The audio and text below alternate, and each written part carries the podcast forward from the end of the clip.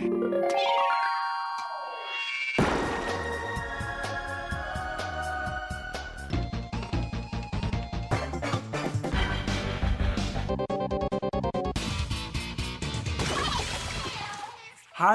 liebe Leute, willkommen zur 141. Ausgabe des Ice on Nintendo.de Podcast.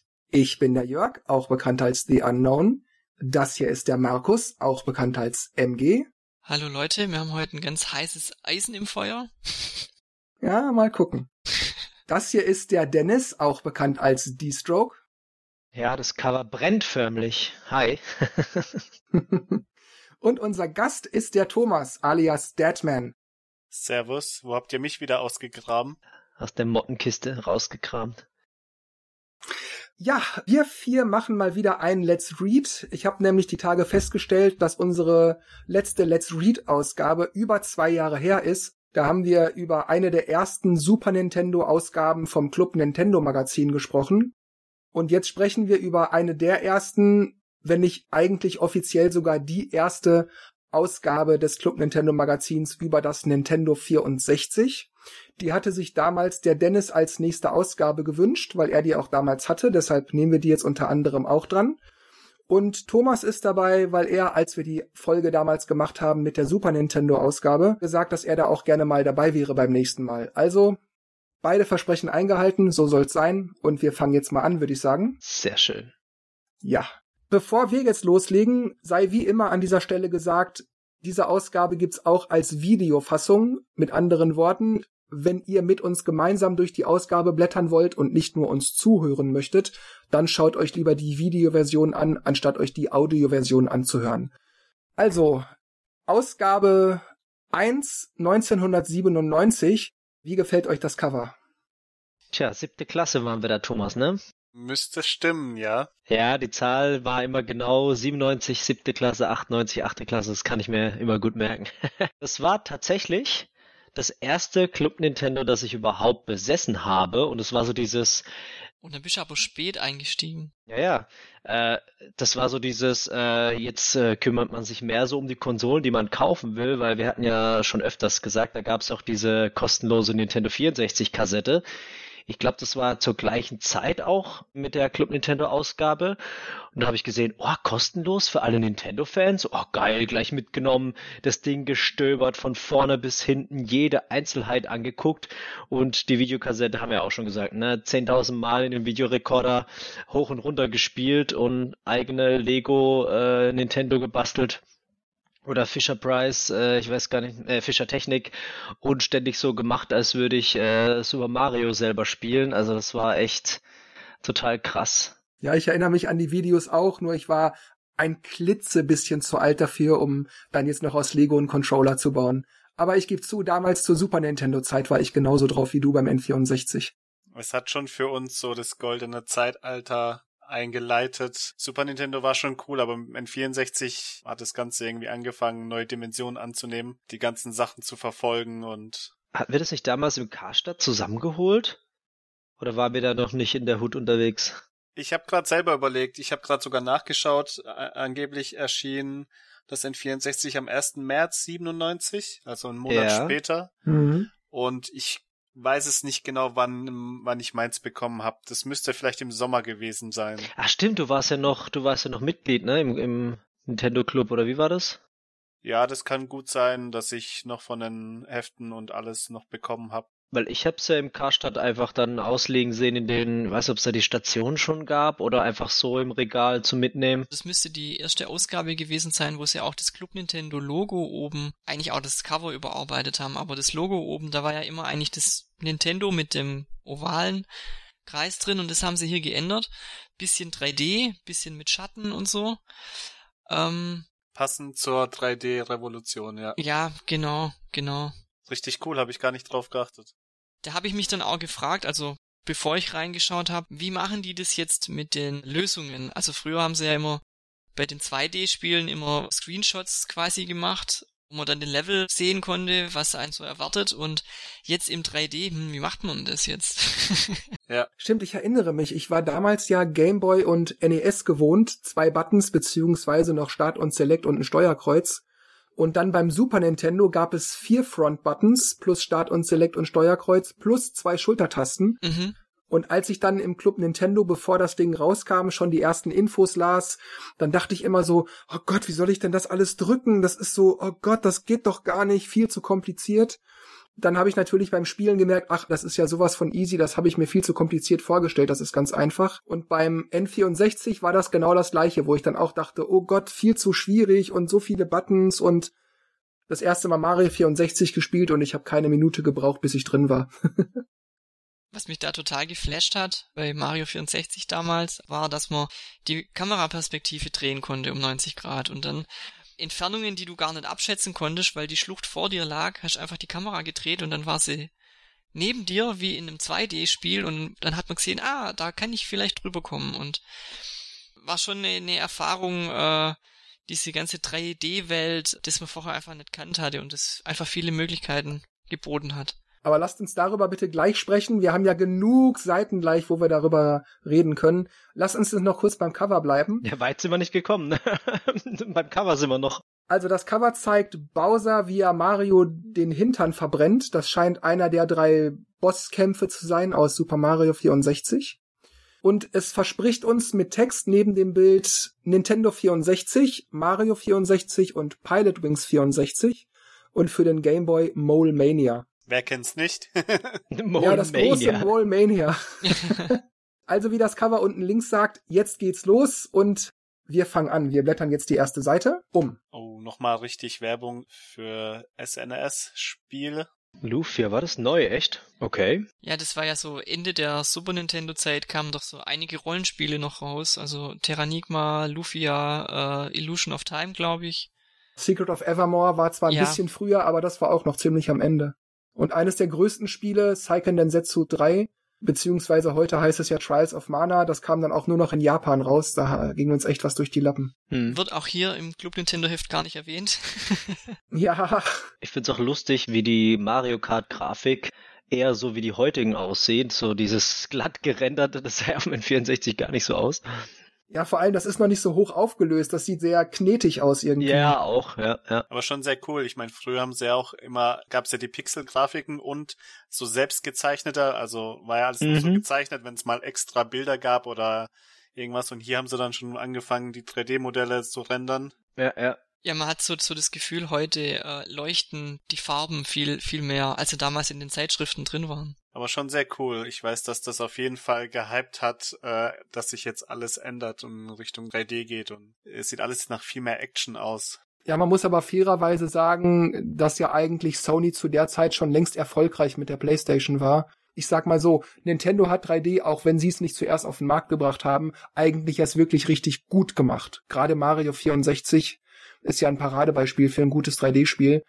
Die Qualität von Nintendo hat mal wieder neue Maßstäbe aufgezogen. Auch der Analogstick, den sich ja dann PlayStation kopiert hat, hat das Ganze halt nochmal viel geschmeidiger gemacht. Und ich muss auch sagen, die PlayStation 1 habe ich zwar bei vielen Freunden gespielt, aber die doch sehr stark verpixelte Grafik, weil es damals einfach mit der Auflösung noch nicht anders war, war für mich ein riesen Upturner. Ja, das fand ich auch. Ich habe damals, glaube ich, Lamborghini oder oder irgendwas oder oder irgendwas äh, Gran Turismo gesehen, gedacht, boah, da kriegst du ja. Buh. War leider nicht so Granate, aber die hatten auch sehr gute Titel und auf der PlayStation 2, gut, dann haben sie eh auch ihren ihren Meilenstein gesetzt. Da hat dann wahrscheinlich alles gestimmt. Da hatte ich dann tatsächlich auch eine oder mehrere sogar. Aber das war ja auch die Zeit, ihr hattet es auch gerade schon angedeutet, wo Nintendo wirklich massiv mit Hype für das N64 um sich schmiss, mit den ganzen Werbevideos, wie viel 3D hältst du aus und so weiter und so fort. Und die haben es auch im Club Nintendo Magazin verstanden. Also wir sprechen jetzt zwar über die Ausgabe 1.97, aber in einigen Ausgaben davor wurde ja auch schon hin und wieder mal so kurz das N64 gezeigt oder so angeteasert mhm. mit einem Mini-Artikel. Und die haben es dann auch echt geschafft, mit nur einem Bild von der Konsole oder von einem Beispielmodul so einen riesen Hype in mir auszulösen. Auf jeden Fall. Ich überlege tatsächlich, ob, äh, wenn die Seiten weiterblättern, ob's, ob auch die eine Seite drin ist, an die ich mich am meisten erinnern kann, oder ob das ein anderes Magazin war. Weil ich weiß, dass ich das erste, was mich richtig am N64 gepackt hat, war einfach auch nur so eine Werbung. Es N64 kommt, ein Bild von der Konsole und eine Liste von den Spielen. Und da war auch das erste Mal drauf. Ab da war meine volle Aufmerksamkeit auf, okay, es kommt was richtig Geiles auf mich zu. Und der Rest, ja, ist Geschichte. Blättern wir mal eine Seite vor und schauen dann im Laufe der Zeit, ob die Seite, die du meinst, kommt. Wir sind jetzt also auf dem Inhaltsverzeichnis. Irgendwie nicht so wirklich schön. Wobei mir das besser gefällt. Ich glaube, in den Ausgaben davor, also noch 1996, war es, glaube ich, so, dass das Inhaltsverzeichnis genau in der Mitte war zwischen der Doppelseite. Mhm. Also in, in, es gab ein paar Ausgaben, wo das so war. Das hat mir nie so richtig gefallen. Mhm. Jetzt ist wenigstens auf einer Seite dann wieder gemacht worden und auch sehr übersichtlich. Das war auch mal eine Zeit ähm, in, in, in manchen Ausgaben, wo das dann ein bisschen unübersichtlicher war. Also man hat nicht gekleckert mit Motiven und Hintergründen auf jeder Seite. Das fand ich eigentlich beim Club Nintendo, hat den Charme eigentlich so ein bisschen ausgemacht. Also es war nicht immer einfach nur eine weiße Seite oder eine schwarze Seite mit äh, schwarzer oder weißer Schrift, sondern man hat immer vom Spiel so ein bisschen Illustrationen mit reingebracht und selbst jetzt hier beim Inhaltsverzeichnis. Ja, das hat aber auch einen Teil des Types dann immer bei mir ausgemacht.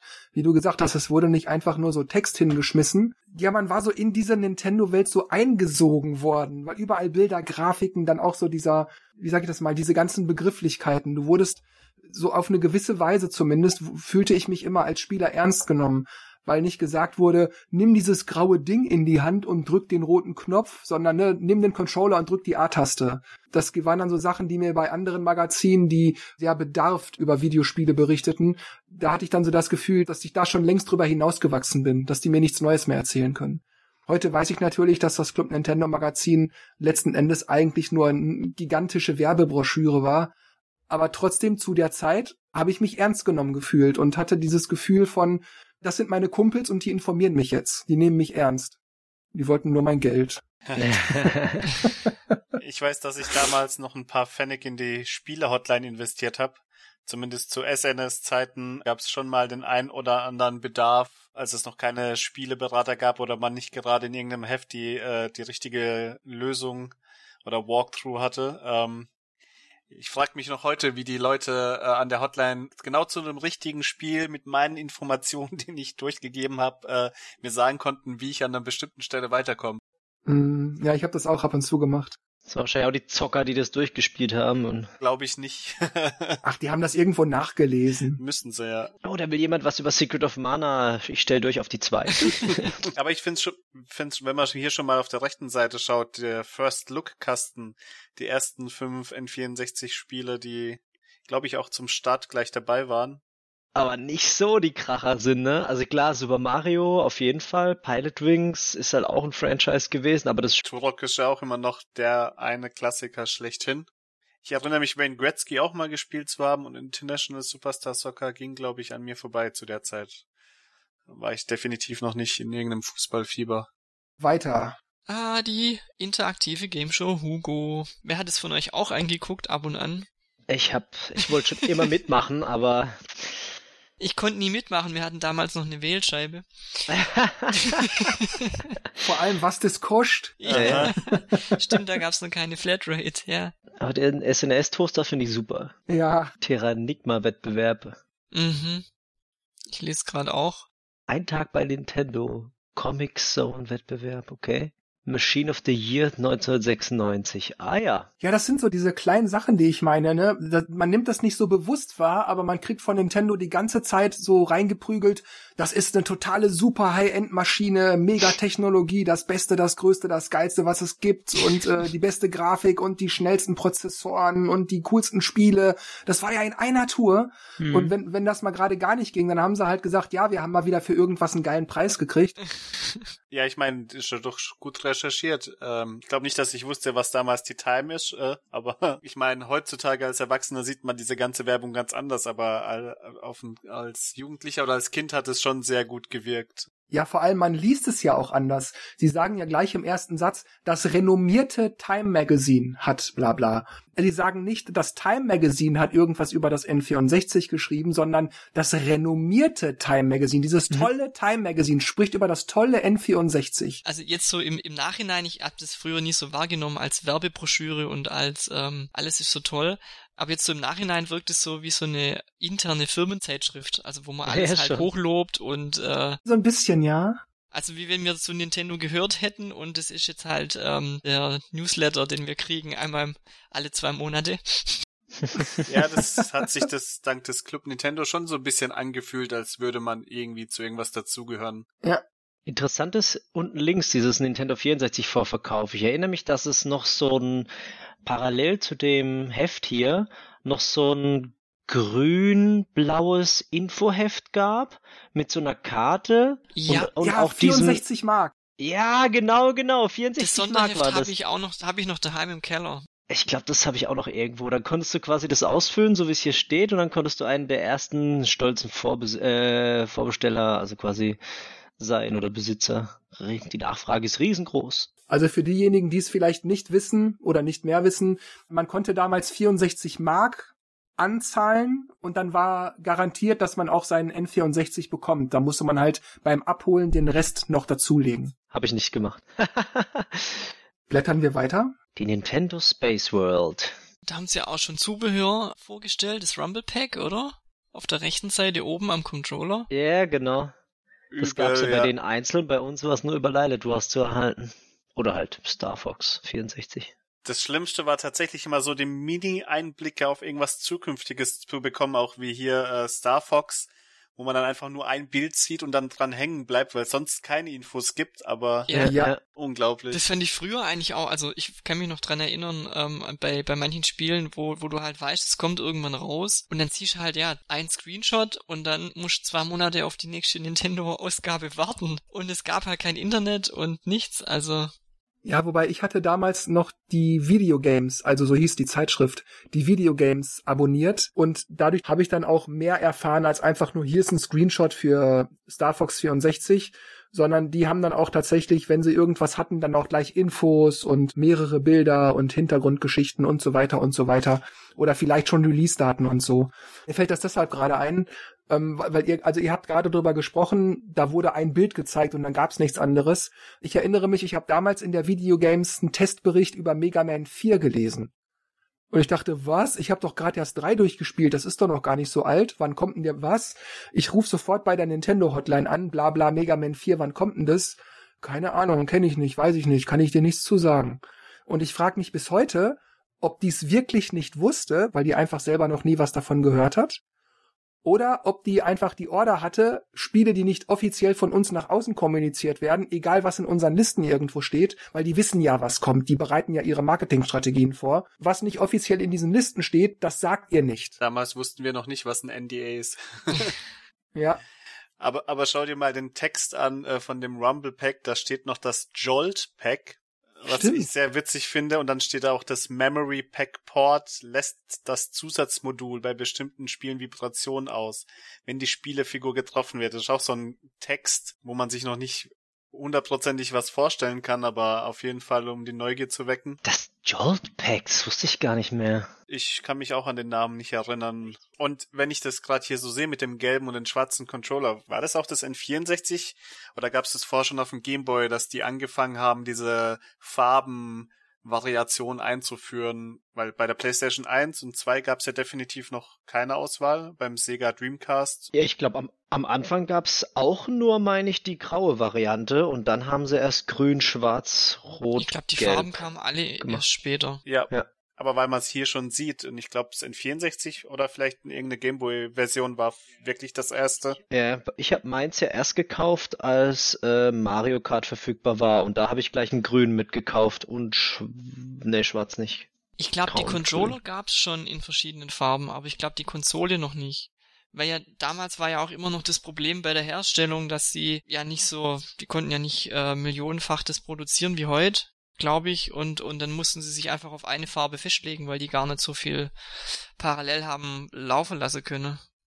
Man ist ja heute auch noch so zum Launch von einer Konsole gibt's ja auch oft nur ein oder zwei Farben und die, der Rest kommt dann später. Mhm. Aber kann sein, dass das auch das erste Mal war hier. Aber ich glaube, die Controller gab's in fünf Farben von Anfang an. Das, das kann sein. Gelb, Rot, Blau, Grün und Schwarz. Zum einen, äh, die N64-Controller waren in diesen sechs Farben, also wenn man jetzt Grau noch als Farbe inklusive rechnet, quasi von Anfang an alle verfügbar. Später gab's noch mehr. Es gab zum Beispiel auch einen gelben Controller, der aber wie bei einer Banane, die ja unten und oben immer so einen leicht bräunlichen Ansatz hat, wo dann also auch diese Zapfen unten dann wie so eine Banane so, so angebräunt waren. Das war dann diese DK64-Edition. Mhm. Das gab's alles später auch noch. Und das erste Mal mit Farbvariationen war beim Game Boy. Es gab ja diesen Standard grauen Game Boy. Mhm. Es gab die dann in verschiedenen Farben, blau, gelb und rot und so weiter, auch transparent. Aber die haben diese Game Boy Farben, die haben dem so einen Marketing-Gag gegeben. Das, das hatte so eine Bezeichnung. Play it loud oder so, ich weiß nicht mehr. Den gab's dann auch in verschiedenen Farben. Und dann kam später der Pocket und so weiter. Lasst uns nicht heulen, wir blättern lieber weiter. Ja, ja, lieber weiter blättern. Oh mein Gott, die ersten Zelda 5 Informationen wenn man es heute anguckt, sieht es sehr seltsam aus. Aber damals war das, wow, also ich, ich war da total gespannt, was, was da kommt. Vor allem sah es auch nie so aus. Außer vielleicht Yoshi. Ja. Aber wenn man sich das heute so anguckt mit den Standards, die man gewohnt ist, äh, ich meine, guck dir mal die Grafik von Link an. Das ist, das ist einfach nur kantig und, und überhaupt keine Konturen und nix also selbst auch das Gesicht, das hat ja auch mit der Version, die nachher bei Ocarina of Time rauskam, ja auch nicht mehr viel zu tun. Also nee, aber tatsächlich wurde es ja auch nicht viel besser. Also man musste sich wie, ähnlich wie bei der PlayStation an die Einschränkungen und so gewöhnen und uh, man hat sich sowieso an die Generation gewöhnt. Ähm, irgendwie hat man es dann doch vielleicht mit seiner Fantasie ein bisschen verbessert und dann war es egal. Link sieht aus, als hätte er Grünstich oder, oder äh, ist ihm schlecht. Das kam ja auch erst ein Jahr später, Zelda. Und das ist jetzt, also das ist ja Januar zwei, äh, Januar, ich hänge immer 2000. Januar 97. Und Ende 98 kam ja Ocarina of Time im November, Dezember raus. Zwei Jahre. Also da war noch mal eine E3 dazwischen, also da hat sich noch schon noch einiges getan, finde ich, im Vergleich jetzt ich glaub, zu, zu, dem Screenshot. Yoshi's Island kam auch das war ja dann Yoshi's Story, ne, oder? Ja, das hieß Yoshi's Story, genau. Und was ich auch geil finde, ist die Abenteuer des Fox McCloud. So haben sie das Spiel genannt, ne? Ja, das waren alles noch Platzhaltertitel. Ich meine, Zelda ja, ja. 5 hieß ja auch nicht Zelda 5. Ich sehe schon hier auf der rechten Seite, dass da eine lange Liste an zukünftigen Titeln sind und dann wurde es nochmal richtig äh, pipi in den Augen, wenn man schon sieht, dass ein F-Zero-Nachfolger kommt und es war nicht die Liste, die ich damals gesehen habe oder das Bild, aber da war schon meine Aufmerksamkeit explodiert. Mission Impossible, ein Spiel zu dem Film, oh mein Gott, ich erinnere mich, dass ich fast ausgetickt bin, als ich las Mega Man X64. Ich so, what? Mega Man X kommt aufs N64? Wie hammergeil. Die ganzen Titel, wo man sich noch nichts drunter vorstellen konnte, Body Harvest, okay, gibt's ja vorher nicht, keine Ahnung. Command Conquer, ja. okay, das kannte man, da war es auch so, oh was, das gibt's jetzt auch auf einer Konsole. Wobei, das gab's wahrscheinlich auch auf der PlayStation 1. Schön, dass auch Mother 3 draufsteht. Donkey Kong World, da steht Street Fighter 3 in der Liste und das kam nie fürs N4. Oh, jetzt bin ich aber ein bisschen traurig. Tatsächlich, das drunter kann ich lesen, es ist Super Mario RPG 2. Das ist das, was später Paper Mario wurde. Ja. Ah, stimmt ja. ja. Was mir gerade einfällt, das war mein erster Konsolenwechsel, den ich mitgemacht habe. Also beim Super Nintendo waren für mich gefühlt alle Spiele ja schon da aber jetzt hier so eine, so eine Liste, ein Blick in die, die Zukunft, das kannte ich bisher noch gar nicht. Weil Spiele in Entwicklung, hm, okay, ich habe halt immer gedacht, ja, du gehst halt in den Laden und dann sind die halt da.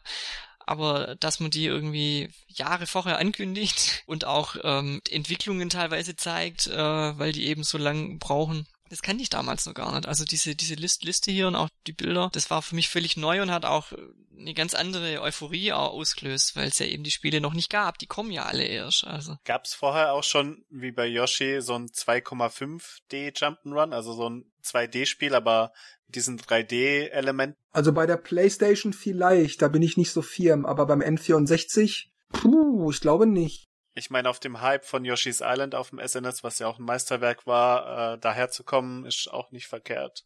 Aber sag mal, dieses Kirby's Air Ride, was äh, als fünfte Spalte da noch gezeigt wird, das kam doch nie und nimmer fürs N64, sondern erst Jahre später für den Gamecube, oder? Kann mit dem Titel leider nichts anfangen.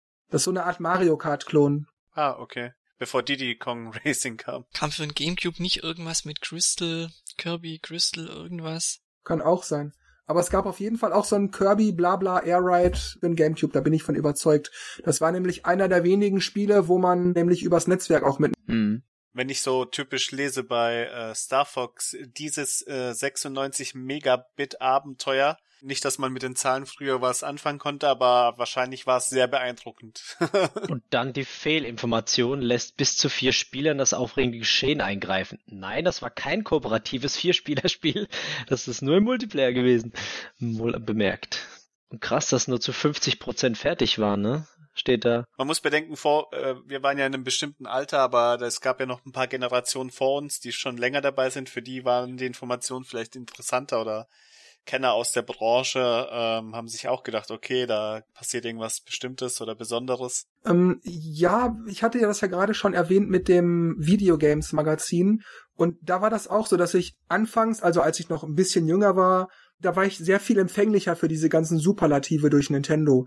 Im Laufe der Zeit, wie gesagt, ich hatte das ja auch abonniert, wurde ich dann mit jeder Videogames Zeitschrift ein bisschen kritischer. Ich habe das nicht immer alles nur noch so geschluckt, sondern hatte eben dadurch, dass ich beim Videogames Magazin auch Spiele hatte, die nicht im Club Nintendo Magazin vorkamen oder die vielleicht ein bisschen neutraler bewertet wurden oder wo auch mal gesagt wurde, supergeiles Spiel, aber das und das und das hätte man anders oder besser machen können. Dadurch wurde mir dann so ein bisschen so diese rosarote Brille mehr und mehr von den Augen genommen, so dass ich dann auch tatsächlich immer mehr gemerkt habe, ja gut, klar, das Spiel ist toll, aber das kann man auch ein klein bisschen sachlicher schreiben, anstatt noch ein Superlativ, noch ein Superlativ und noch ein Superlativ da reinzudrücken. Ja, natürlich, das offizielle Magazin war schon so eine Werbung. Ähm, die, die unabhängigen ähm, Spielemagazine, gerade fürs N64, wie hieß es, Mac 64 und Endzone, ähm, die kam ja ein bisschen später, aber da war es dann auch, dass man auch wirklich mal lesen konnte, welche Spieler richtig schlecht sind und warum. Oder ob es einen wirklich interessieren würde, wenn es nur so ein bisschen gut ist das fand ich dann auch viel interessanter, ähm, die ganzen Details zu lesen. Hm. Lass uns mal weiterblättern. Oh. Ah. oh, it's me, Mario. Viel Text und wenig. das Warten hat ein Ende. Ja, Markus sagt's gerade, ne? Da, da steht im Grunde überhaupt nichts, aber gleich eine Doppelseite, nur Mario und Bowser. Aber die Bilder geben sehr viel Information her. Wenn man den Kamera die Wolke sieht, dann gibt's die verschiedenen Farben Münzen, wundert man sich schon, was man damit mhm anfangen muss. Mario in Metall, okay, was neue Eigenschaft. Muss aber auch sagen, also ich, ich war früher und bin auch heute keine Leseratte, von daher fand ich wenig Inhalt und viele Bilder äh, hat mich jetzt nicht so gestört. Ja, aber guck mal, die haben da ohne Ende Worte und letzten Endes steht da nur, dass es ein 3D-Spiel ist, in dem du dich überall hinbewegen kannst, wie du willst und der Rest ist nur unglaubliche Grafiken, nie für möglich gehaltene Animation, bla bla bla. Weißt du, das ist so, was ich meine, so null Information, ohne Ende, ohne Ende, ohne Ende. Und das, was eigentlich interessant ist, steht irgendwo mal dazwischen. Wer ist dieser Miyamoto? Aber sie haben auf diese Weise lässt sich Mario dank des neuen Controllers in jede beliebige Richtung steuern. Das war schon so dieses 3D quasi neu. Also das hat mich schon geflasht, dass du in jede Richtung hast laufen ja. können. Das kannte ich bisher nicht, weil ich auch nur die Club Nintendo Zeitschrift hatte und auch über den Tellerrand nichts anderes mitgekriegt habe, was da die Konkurrenz so macht. Und ich, das war bahnbrechend einfach damals. Ich glaube, meinen ersten Internetanschluss hatte ich auch erst Ende des Jahres oder Anfang, Mitte, keine Ahnung. Ja, da gab's noch nicht viele Quellen, außer was man im Zeitschriftenladen erblickt. Stimmt, wann haben wir denn Internet gehabt? Aber sehr cool. Ähm, ich fühle mich wieder wie ein kleines Kind und könnte mich äh, stundenlang bei den Seiten aufhalten. Ja, das stimmt. Lass uns mal gucken, ob es auf den nächsten Seiten mehr Text gibt. Da gibt's viel mehr. Das ist aber tatsächlich was, was die offiziellen Nintendo-Hefte, so auch wie die Spieleanleitung selber gut hingekriegt haben, ja. die einfach die Details zu erzählen. Die Aktion, die man durchführen kann, das, das hat gleich einen viel mehr reingezogen. Man konnte sich per Fantasie dann schon viel mehr vorstellen, was alles Mögliche schon. Vor allem Rückwärtssalto, Seitwärtssalto, what? wenn ich jetzt gerade das Griechen lese, es gab ein paar Stellen, wie jetzt gerade in dem äh, Screenshot, wo man, wo man sieht, wo man halt, äh, wenn man geschlichen ist, dann ist die Piranha-Pflanze eben nicht aufgewacht, hat weiter geschlafen und wenn man es halt nicht wusste und ist halt rübergerannt oder man hat sich nicht so viel Zeit lassen wollen, dann ist er halt aufgewacht, muss man aufpassen. Also das waren schon so Dinge, meine Vorgänger war Super Mario World, der ja auch klasse war, aber hatte halt diese Dinge jetzt nicht so in dem Umfang. Auch die ganzen Möglichkeiten, die ganzen Moves, was der Mario jetzt plötzlich hatte und. Das stimmt, die haben auf jeden Fall die kreative Ader nie unterschätzen bei Nintendo und die Detailverliebtheit dass man so Sprünge auch mit irgendwelchen Saltos und sowas ähm, ja verfeinert, einfach, dass es irgendwie einem noch mehr Spaß macht oder gefällt, dass man aus dem Staunen nicht rauskommt. Das schaffen sie heute weiß man ja das alles, äh, jetzt was Mario kann. Damals muss, also ich musste es lernen. und wie oft ist man von der Plattform geflogen, weil man eben nicht dran gedacht hat, dass es einen Weitsprung gibt, dass es einen Wandsprung gibt. Da bin ich schon wahnsinnig geworden damals. Wandsprung war sehr knifflig in 3D tatsächlich. Der war auch nicht einfach, gell, ja. Aber wenn ich gerade überlege, Mario Odyssey, wo man auch schon immer dachte, okay, man kennt jetzt Mario die alle Tricks und dann kam ja das mit der Kappe, dass man in die anderen Figur rein kann. Da hat man, finde ich, auch überall gesehen, dass das so ein Wow-Moment war, mal wieder was komplett Neues aus dem Hut zu zaubern. Im wahrsten Sinne des Wortes. Wortwörtlich aus der Kappe zu zaubern, ja. Tatsächlich, sie schafft es noch heute mit so, so Gameplay-Erweiterungen jedes Mal aufs Neue zu verzaubern. Was mir hier gerade auffällt, auf dieser Doppelseite ist ja wirklich Rückwärtssalto, Seitwärtssalto, Kriechen und Surfen und Treten und Schlagen. Wenn ich das jetzt nur so einmal sehe, dann sind das viele Informationen, die ich zwar jetzt gerade in dem Moment wahrnehme, aber ich glaube nach zwei Minuten vergessen hätte. Dadurch, dass ich aber das Magazin zu Hause hatte und Internet gab's ja noch nicht und ich war es ja auch über all die Jahre gewohnt, habe ich das immer mal wieder rausgenommen, ins Freibad mitgenommen, beim Baden durchgeblättert, keine Ahnung, im Auto, wenn wir zur Oma gefahren sind oder irgendwas. Das heißt, ich habe mir diese Sachen immer wieder und wieder und wieder durchgelesen und so sind dann, bis die Spiele dann letzten Endes erschienen, diese ganzen Infos bei mir dann auch im Kopf verhaftet gewesen. Als hätte man es langsam auswendig gelernt, ja. Ja, eben genau. Dadurch hatte ich dann auch so meine Fantasie mehr angeregt. Weißt du, man malt sich das ja selber immer bunter aus in der eigenen Fantasie, als es dann später vielleicht sein mag. Aber wenn ich jetzt heute, wo du ja auch in so einem Trailer alles Mögliche gezeigt kriegst, ne, ein Bild sagt mehr als tausend Worte, aber es fehlt so diese, diese Fantasiekomponente. Ja. Du siehst halt sofort, oh, das Spiel gefällt mir nicht. Wohingegen jetzt ich jetzt hier bei diesen Screenshots denke, Mario ist irgendwie in der Bewegung, aber viel mehr kann ich nicht erkennen. Und da wird mir halt im Text nur gesagt, dass das alles ganz, ganz toll ist. Das ist einfach eine ganz andere Art der Kommunikation, wenn du so ein Magazin liest. Ich glaube, das hat wahrscheinlich schon ein bisschen mit dem Alter zu tun, aber auf diese Weise konnte man sich viel anders in das Spiel verlieben, du hast recht. Äh, heutzutage, auch wenn man die Spiele angeht, man weiß schon grob, was man machen muss, was man machen kann, fummelt sich da irgendwie durch und sieht, okay, macht Spaß oder nicht, aber damals wenn man das Spiel das erste Mal angemacht hat, hat man ja schon gewusst, okay, ich will das ausprobieren, ich will das ausprobieren. Ich habe das Bild gesehen, ich habe die Welt gesehen. Ja. Ganz anderer Hype.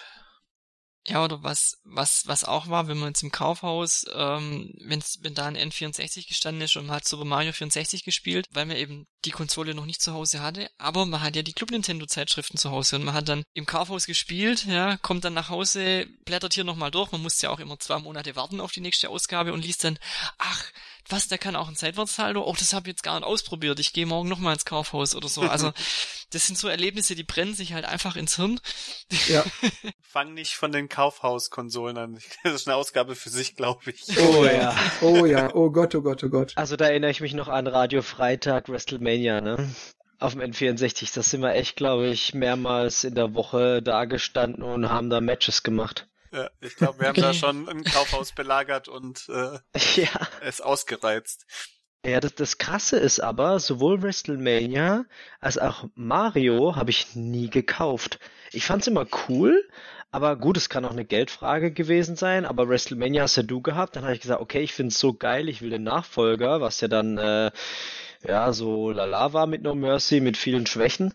Trotzdem geiles Spiel. Aber so Mario war dann immer so, ich habe es irgendwie gern gespielt, aber wollte es nicht unbedingt haben.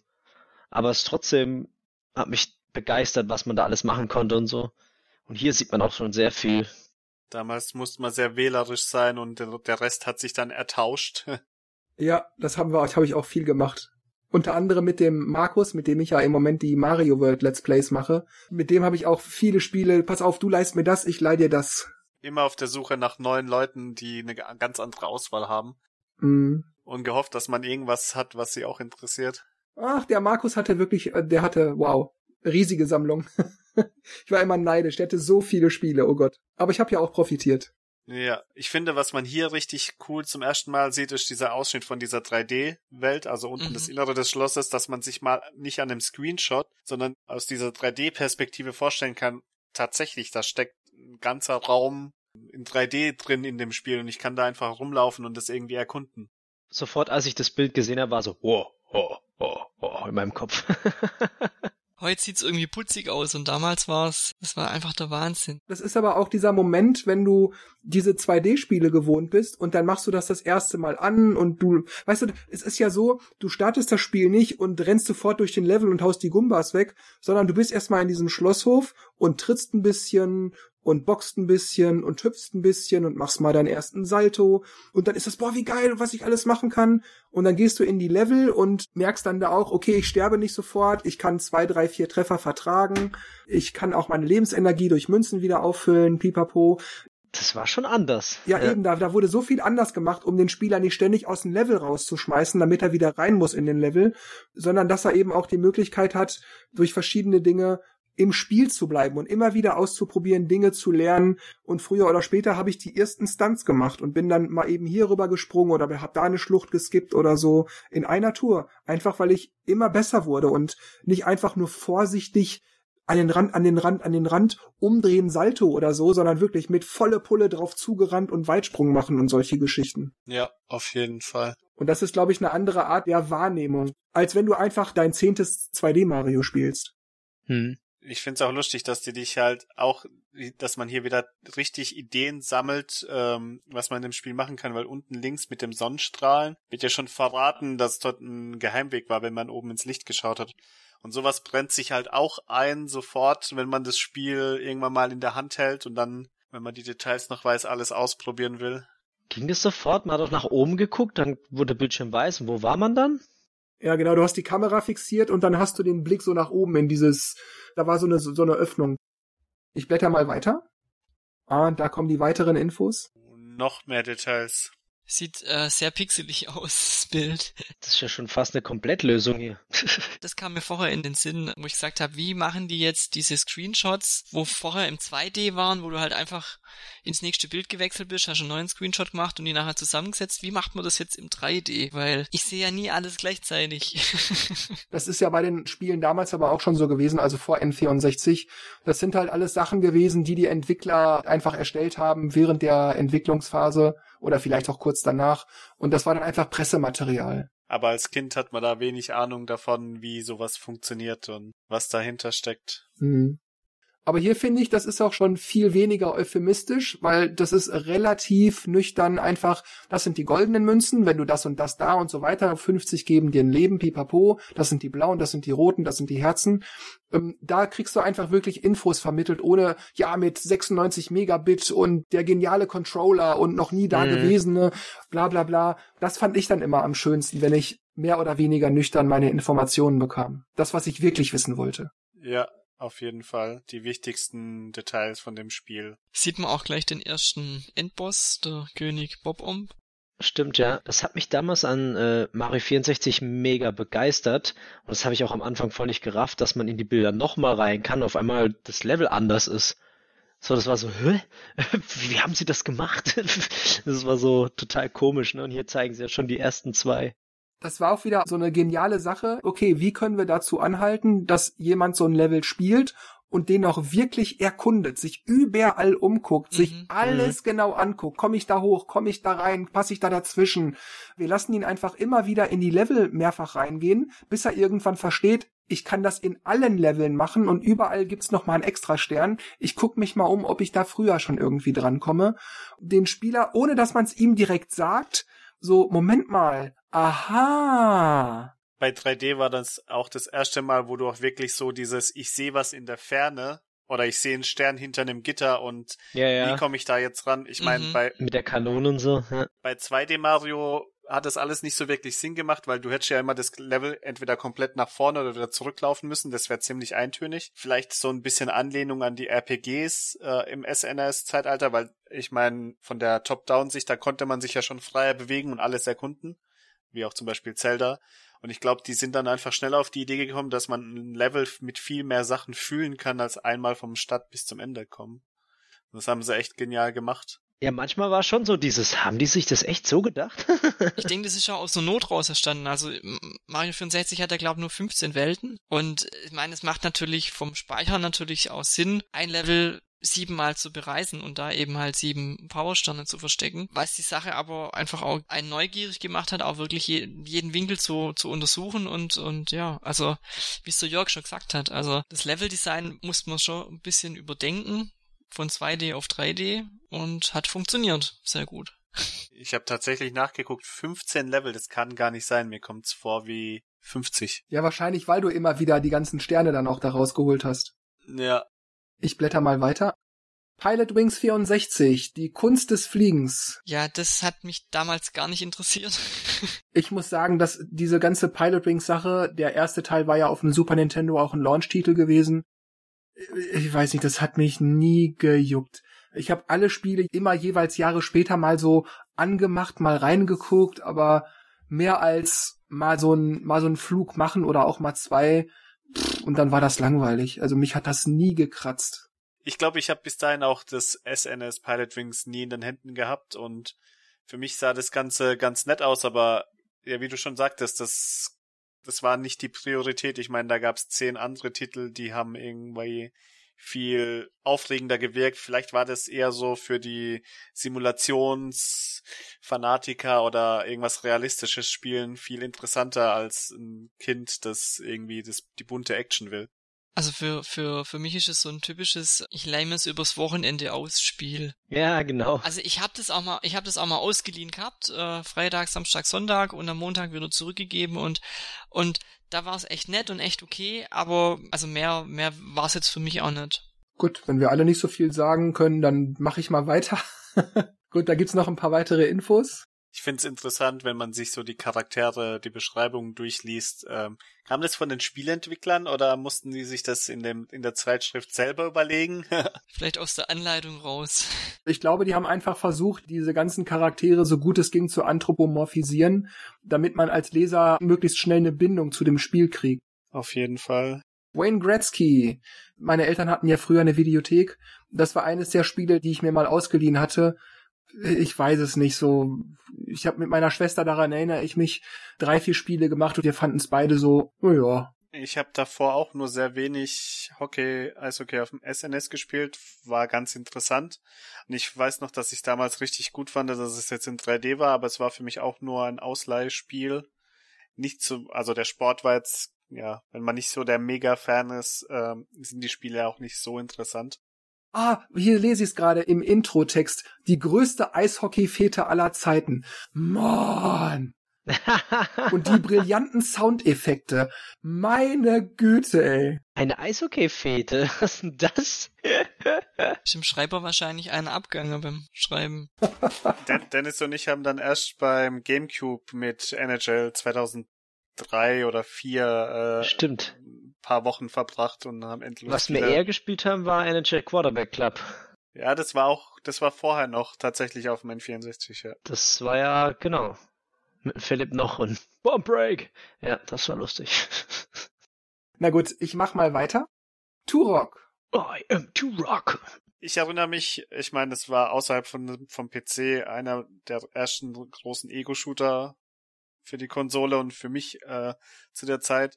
Ich habe es nicht gecheckt. Äh, mir war das zu sehr neblig. Ich bin in jedem Level ein bisschen rumgeirrt. Ähm, ich habe auch keinen Plan gehabt, wo man da hin muss. Es hat mich schon sehr interessiert, aber ich glaube, ich habe auch ziemlich schnell frustrierend aufgegeben im Vergleich zu ein Jahr später bei auch geil hier, Atmosphäre und die spielfilmreife Animation sind es, die das 80 MB große Abenteuer zum bisher besten Action-Adventure aller Konsolen macht. 80 MB und heute musste 80 Gigabyte äh, laden.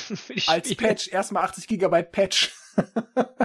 das ist schon heftig, wie die Zeiten sich ändern, ne? Zur Modemzeiten mit 5 Kilobyte pro Sekunde warst du da aber auch äh, viele Stunden dran gesessen. Oh ja. Oder wärst du, wärst du viele Stunden dran gesessen. Das ist richtig, ja. Ich blättere weiter. Bei diesem Spiel fällt mir sofort ein, weil ich da da eine ganz bestimmte Verbindung zu. Ähm, ich hatte die Geschichte auch damals schon mal erzählt. Das ist eines der Spiele, die ich damals zusammen mit dem N64 einem alten Bekannten abgekauft habe, der damals das N64 hatte und dann irgendwie, oh, macht mir keinen Spaß, will ich weiterverkaufen. Kennst du einen? Dann habe ich mit ihm über den Preis gesprochen und er meinte so und so und ich sag, ach weißt du was, kaufe ich selber, weil da eben auch die Spiele dabei waren, unter anderem International Superstar Soccer. Mhm. mhm. Dieses Spiel habe ich dann, weil es mit Verpackung und allem war, weiterverkauft für, ich weiß nicht, 100 Mark oder so, 120 Mark, also etwas unter dem Ladenpreis. Und ähm, da hatte ich mehr als den Preis, den ich dem Kumpel für das N64 mit Spielen und Controllern bezahlt habe, wieder rausgeholt. Okay. Dieses Spiel verbinde ich mit dem N64 wie kein anderes, obwohl ich es, ich glaube, kein einziges Mal gespielt habe. Krass, ja. Ich kann mich nur an International Superstar Soccer Deluxe erinnern auf dem SNS. Das haben wir sehr viel gespielt, aber auf dem N64 war es dann mit dem Fußball irgendwie vorbei. Hm. Also mich hat Fußball nie gereizt. Mein erstes Fußballspiel war Smash Football, weil es halt von Nintendo war. Das finde ich auch nicht, das finde ich auch nicht, nicht, nicht schlecht, könnte auch Nachfolge kommen, aber hier jetzt Superstar Soccer.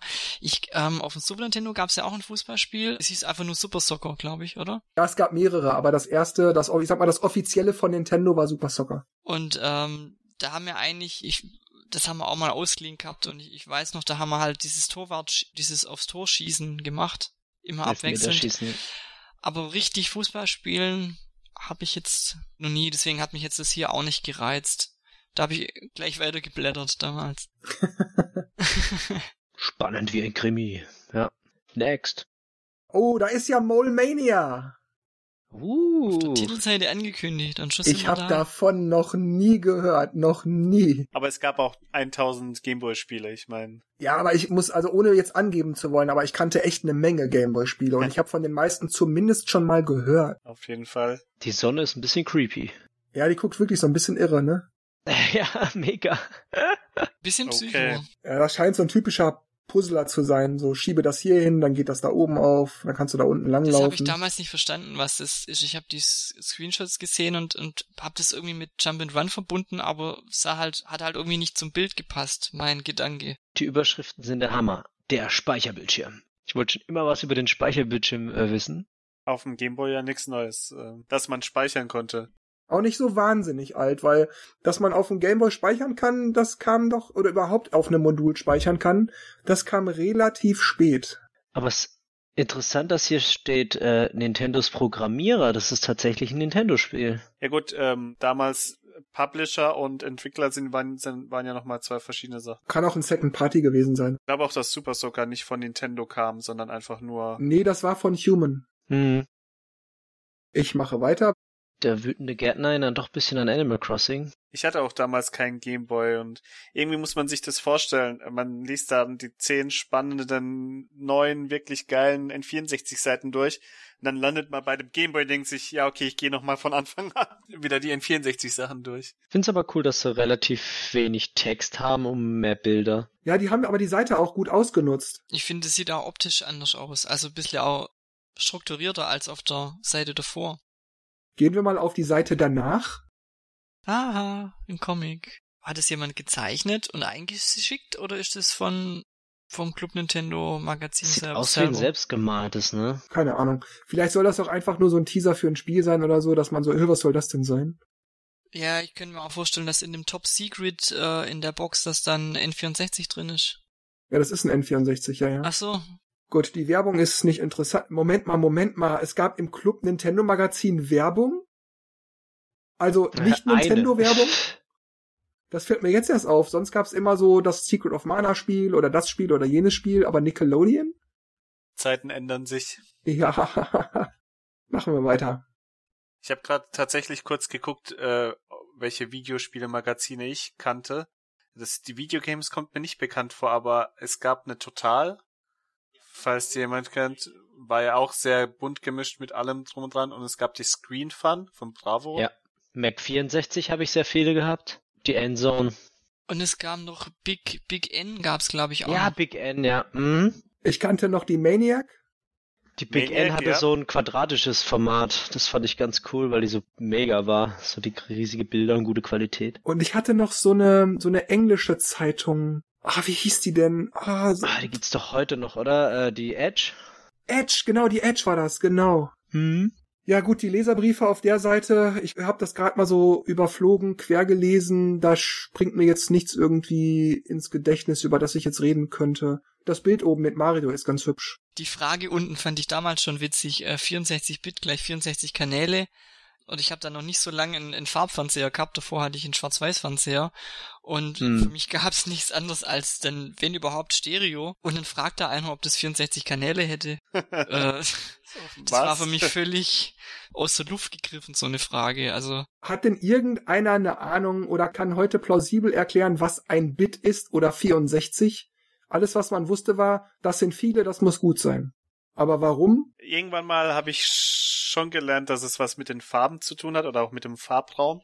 Nicht direkt was mit der 2D, 3D-Welt oder sonst was. Aber damals war einfach nur dieses, ja, die neue Generation hat immer doppelt so viel wie die alte und das muss dann doppelt so gut sein. Ja, und also das hat ja auch Nintendo kommuniziert ähm, mit, also Super, Super Nintendo war ja 16-Bit und N64 64-Bit und du hast Super Mario 64 gesehen und dann habe ich da rausgeschlossen, okay, das ist 64-Bit. Also, was es jetzt im Detail war, konnte ich natürlich damals nicht, nicht. Aber für mich war das so der Indikator 64-Bit heißt jetzt, ich habe kann, also Super Mario 64 sieht so aus, weil das 64-Bit ist.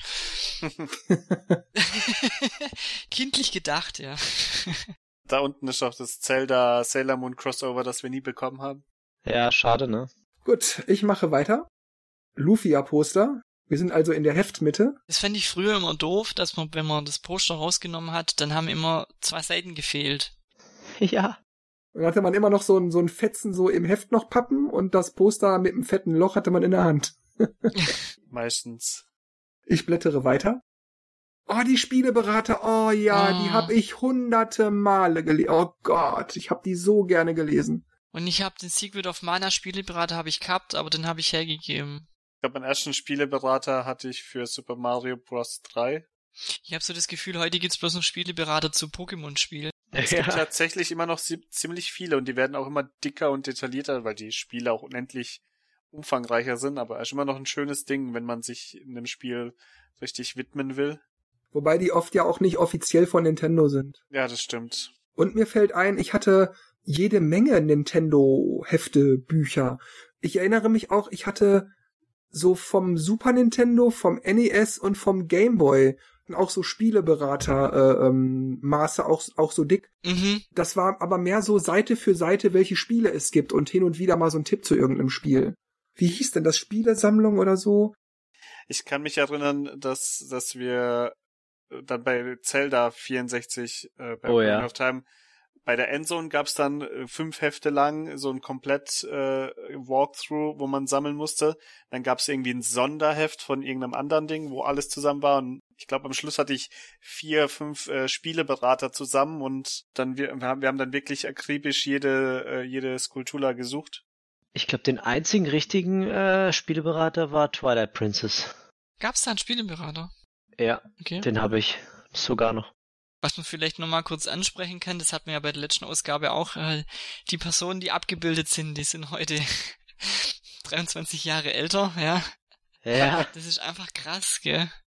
Ja, sieh's mal andersrum, Markus. Wir waren damals auch 23 Jahre jünger. Ja, ja, eben. Aber wir sind hier nicht abgebildet, weißt Ja, das stimmt. Nun gut. Das ist schon Wahnsinn. Ich mach mal weiter. Kirby's Fun Pack. Offenbar ein Super Nintendo Spiel. Ja, genau. Man sieht auch hier, dass diese Super Nintendo Spiele zumindest zu der Zeit noch irgendwie bunter waren. Die Farbpalette war irgendwie ansprechender ausgereizt als die frühen N64 Spiele. Hm. Ja, man hat beim N64 am Anfang so das Gefühl gehabt, die, die ähm, Figuren oder, oder die Gegenstände, die haben einen Farbton gehabt. Und nur durch Lichteinfall war es dann an einer Stelle ein bisschen heller, ein bisschen dunkler das war dann halt am Ende beim Super Nintendo oder halt gerade zum Beispiel die Donkey Kong-Reihe. Sehr bunt. Das sah einfach ganz anders aus, ja. Man denkt auch, dass es hier viel mehr Details zu sehen gibt, äh, aber tatsächlich lag halt die Detailreichtum woanders bei den N64-Spielen dann nicht in den, sagen wir mal, leeren, äh, eintönig, also nicht eintönig, aber leeren, verwaschenen äh, Spielewelten, aber es hat das Gameplay dann alles weggemacht. Ja, man nannte das Nintendo 64 nicht umsonst Nebel 64. Besser aber als die Pixelpracht vom Muss ich aber sagen, ist mir damals gar nicht so aufgefallen, weil ich gar nicht so in die Ferne geguckt habe. Ja, nicht so extrem. Bei Turok fand ich's arg, aber bei Body Harvest auch, aber ansonsten ging's eigentlich. Man kannte es aber auch nicht anders. Ich denke, das hatte aber auch sehr viel damit zu tun, dass das N64 neu war und man spielte halt seine ersten 3D-Spiele und man hat das halt so hingenommen. Das war eben so. Aber gut, wir sind jetzt 2D, Super Nintendo, Kirby's Fun Pack. Ja, das war, das waren glaube ich sieben oder acht Spiele, relativ kleine Spiele in einem Modul. Und ja, also ich habe nie für die Kirby-Spiele viel übrig gehabt und ich erinnere mich, dass das Spiel damals rauskam, habe ich alles mitgekriegt, aber es hat mich nie gereizt und ich habe es auch nie gespielt. Ich glaube im hm. Kaufhaus mal fünf Minuten an so einer Teststation, aber das war's auch. Geht mir auch so. Ich fand die auch nie so ansprechend. Ich habe Kirby bei Freunden mal ausprobiert und nie eins gekauft und nie mich dafür interessiert. War jetzt für mich auch kein Mario-Ersatz. Ich mach mal weiter. Oh, hier auch, guck mal, links unten diese Grafik, die in die Höhe geht. Das sind nicht sehr viele Farben, aber ich finde, das sieht total hübsch aus. Mit dem Baum unten und allem. Oder unten auch auf der rechten Seite diese Schlosshof-Grafik. Steinezeit. Das ist meine Zeit. Hat dich das Super Nintendo mehr geprägt als das N64? Ja, definitiv mehr geprägt. Das liegt aber eben auch daran, dass ich ja, wahrscheinlich war es bei mir einfach die Jahre, die ihr dann mit dem N64 hattet. Ich bin ja ein wenig älter als ihr. Das heißt, bei mir war es dann eben zu der Zeit das Super Nintendo. Das war, wie Markus das auch bei sich gerade sagte, bei mir die Zeit, wo ich meinen ersten Wechsel hatte, ne, Gameboy NES und dann Super Nintendo, alle Spiele waren neu. Man hat immer wieder in den Zeitschriften, Videogames, Club Nintendo und so weiter gesehen, das kommt bald oder das ist jetzt gerade in Japan oder in Amerika raus. Und da war so viel, auf das ich mich gefreut habe, wo ich gespart habe, wo ich mit Freunden getauscht habe und so weiter und so weiter. Mit Kumpels auf der Couch, nach der Schule Hausaufgaben nicht gemacht, sondern gezockt, gezockt, gezockt. Ich war tatsächlich auch beim SNS auch von Anfang an dabei, Wechsel vom NES. Also ich habe die ganze Generation mitgemacht, aber N64 war dann, wo man so zwölf war, und bis 16 und dann hatte man wirklich mal an, also sagen wir mal ein bisschen erwachsenere Interesse an der Konsole und hat sich mit den, wie du schon sagst, mit den Freunden viel mehr getroffen zum Zocken und nicht nur ein bisschen getauscht, sondern da, da war das schon ganz anders und deswegen ist wahrscheinlich bei uns am meisten hängen geblieben. Bei mir war es auch so, dass halt die NES, SNES haben halt nur so Auserwählte gehabt und mit dem N64, ja, es waren so zwei Freunde, die das hatten und wenn ich dort war, haben wir das halt gezockt. Das N64 war dann so meine erste eigene Konsole und das haben dann auch überraschend viele in unserer Klasse gehabt. Ne? Ich glaube, wir waren vier oder fünf Leute, die das hatten.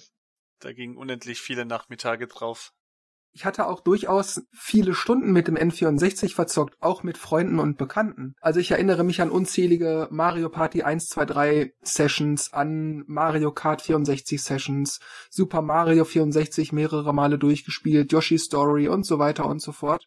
Ja, ich weiß nicht, vielleicht weil auch so ein bisschen der Ernst des Lebens bei mir dann auch so losging. Man hatte noch andere Gedanken als einfach nur, yay, nach Hause, Knöpfe drücken sondern man musste dann eben auch gucken, okay, was fange ich mit meinem Leben an? Oder man musste sich vielleicht noch für die Ausbildung irgendeinen Test vorbereiten oder so. Das heißt, mir ist dieses N64, obwohl ich angenehme Erinnerungen damit verbinde, mir ist es nie wirklich ans Herz gewachsen. Das war dann unsere Gamecube-Zeit. ja, genau. Beim Gamecube war es bei mir dann auch noch mal so. Also ich mache einfach mal weiter. Wir sprechen ja eh nicht über Kirby. Noch mehr Kirby? Ja, okay, mein, das sieht schon fluffig aus, gell? Frage ist, wie viel das wirklich geholfen hat, aber. Ist das ein Wrestling-Spiel äh, oder was ist das da oben rechts? Das große Duell, keine Ahnung. Das große Duell, wahrscheinlich Endkampf oder so, oder? Ich bin auch gerade gar nicht sicher, ob das, doch, doch, Kirby's Fun Pack, das war dieses Multigame-Spiel. Ja. Aber das scheint jetzt mehr so ein Adventure, so ein typisches Kirby-Spiel zu sein. Ja, aber steht ja auch oben Level 3, also. Oder das ist einfach dieses Jump-and-Run-Spiel aus dem Modul, kann auch sein. Hm, vielleicht. Soll das alles gewesen sein? Nein, denn es kommt jetzt was anderes. Ich würde sagen, ich mache einfach meine Seite weiter. Ja. Lufia. Ja, eines der letzten großen guten Super Nintendo Spiele und Rollenspiele für Super Nintendo auch. Aber ich habe ähnlich wie beim N64 da nicht so mein Herz dran. Ich hab's gespielt, aber auch nicht sehr weit. Die hätten sich ein anderes Level oder Oberwelt aussuchen sollen, weil die Welten, ich bin eh kein Fan von so Underground äh, Spiele Leveln, das turnt gerade einen nicht wirklich an. Aber eine Spiele, Spielehilfe kann man halt gut machen, ne? Setzt halt überall die Punkte hin, wo was zu, zu finden gibt. Auf der 2D-Map. Das ist halt einfacher. Hat aber tatsächlich bei den 3D-Leveln oder so Ocarina of Time ja auch noch richtig gut funktioniert. Hm. Ich muss sagen, dieser SNS-RPG-Hype, da war ich noch zu jung dafür. Also Zelda fand ich schon sehr anstrengend mit dieser Welt klarzukommen und erkunden und rausfinden, wo man was machen kann. Die ganzen anderen Spiele sind an mir vorbeigegangen. Lufia ist immerhin deutsch, wie man sieht. Das waren ja auch nicht viele. Dann war es nochmal schwieriger, wenn man kein Englisch konnte. Sieht auf den Screenshots sehen sie alle so ähnlich aus, ne? Diese 2D-RPGs, aber die Detailverliebtheit und die, das, was das ausmacht, stand jedes Mal was anderes. Mach mal ruhig weiter. Zelda Ocarina of Time war ja auch nicht das erste 3D-Spiel, aber ich meine, der Sprung, die Details und die Möglichkeiten, was es da gab, war halt vorher auch komplett unerreicht. Ja, da stimme ich dir zu. Es hatte aber auch viel damit zu tun, dass man wusste, was man bekommt, bevor man es bekommt. Du weißt bei das einem stimmt. Castlevania, wenn du die 8-Bit-Spiele und die Gameboy-Spiele kanntest, Du weißt, was du kriegst, wenn du das Super Nintendo Spiel dir kaufen wirst. Mhm. Du weißt, was du kriegst, wenn du dir ein Mario Spiel kaufst auf dem N64, wenn du dir ein Zelda kaufst auf dem N64. Wobei, gut, bei Zelda war ich ein bisschen enttäuscht, war nie mein Spiel gewesen, aber man wusste, was man bekommt. Es war das Spiel, was man immer liebte, nur jetzt in 3D, nur jetzt neuere Grafik, nur jetzt bessere Konsole. Aber nicht nur, ich meine, so wie bei Mario N64, die ganzen neuen Moves, die ganzen neuen Details, natürlich, es, es war ganz viel neu und besser und alles du wusstest halt so, die Basics waren da, ne? Springen, laufen, Items, Feuerbälle ja. schmeißen oder so. Du, du wusstest in etwa, was dich erwartet. Sei denn, es war dein erstes. ja. ja, okay. Ich finde den Gedanken so irre. Mario 1 war mein erstes Mario. Zelda 1 war mein erstes Zelda. Castlevania 1 war mein erstes Castlevania. Das kann ich unendlich so weitermachen. Ich habe das alles mitgemacht. Das ist ja der Hammer.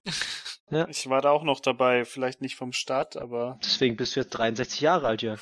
Naja, ähm. ja, früher, da gab's nur einen Knopf und wir haben trotzdem Spaß gehabt.